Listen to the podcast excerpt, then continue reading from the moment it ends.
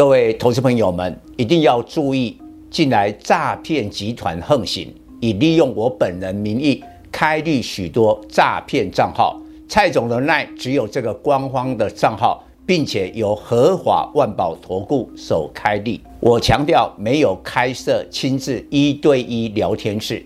没有技术班教学，没有互委托下单，没有港股、美股及任何衍生性金融商品交易。近年来也没有出书准备。只要看到任何利用蔡总肖像开立的粉丝团，要求做出上述的行为，就是诈骗集团。粉丝们看到一定要帮我们检举，共同抵制。感谢大家。各位粉丝朋友，大家好，我是陈章，现在是礼拜四盘后的分析。今天台北股市呢，如我们盘前的研判，要守一万六千六百点，但是收盘只有跌四十九点，收在一六六二一，成功的守住一万六千六百。那为什么说今天的台北股市表现比预期中来得好，因为有两大利空。第一个，在科技股的部分呢，Intel 的获利预警，最主要是 PC 的问题。那国内还有二三五七的华硕，也说 PC 在下半年可能状况并不好。面板啊，更不用讲，已经啊跌到了现金成本。那关键的零组件呢？驱动 IC 龙头联咏，他的股东会也告诉大家，现在库存上升，状况不明朗。那这一部分的电子今天都跌了，但是跌幅也似乎并不大。第二个就比较震撼哦，在海运的部分出现了乱流，我盘前就讲过了，昨天。欧洲的货柜轮龙头马士基、赫伯罗德股价大跌，大跌八盘。所以今天本来说这个资金能不能从电子转到传产，并没有出现，因为长荣、阳明、万海货柜三雄都出现了下跌。那这个背景是这样，因为美国的联总会升息。结果跌在美国的科技股，台湾的电子股不可能不跌，但是像台积电，它的跌幅老实讲，今年以来台积电才跌差不多十一趴，比美国的科技股的跌幅少了很多。但是呢，我们都忽略了欧洲央行的升息，现在欧洲啊，整个欧元区的通膨也非常严重，超过了八趴，CPI 这么高。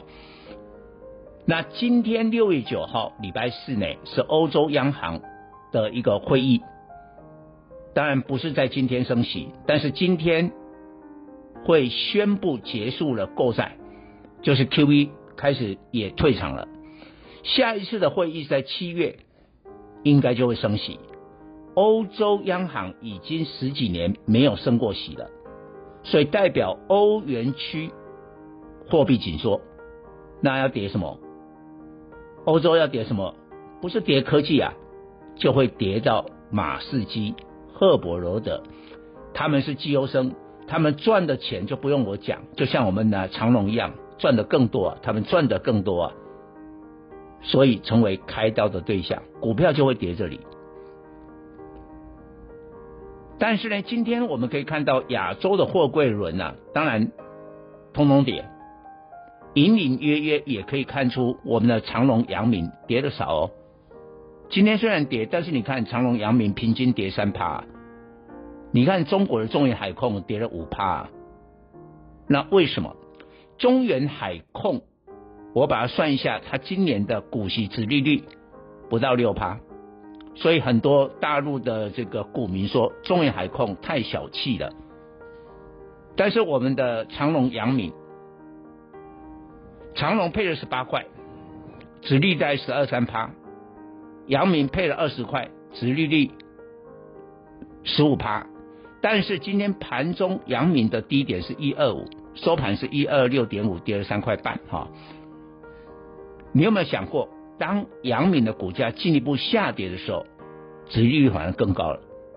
所以护身符呢，就是靠高殖利率。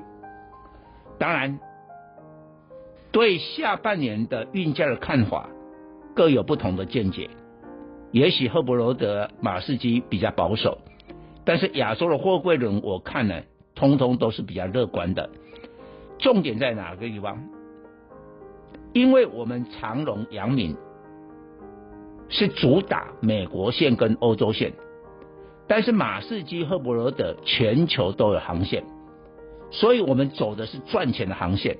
我们看起来就好像啊，还蛮乐观，但是他们啊。看的是全球的航线，哎，就觉得说，当全球经济不好的时候，运价会跌。那答案呢？当然，未来啊、经过一段时间，自然会真正的出现。我们不必啊太过于紧张。所以，经过今天的重挫之后，我认为明天应该这些股票就开始稳住了。以上报告。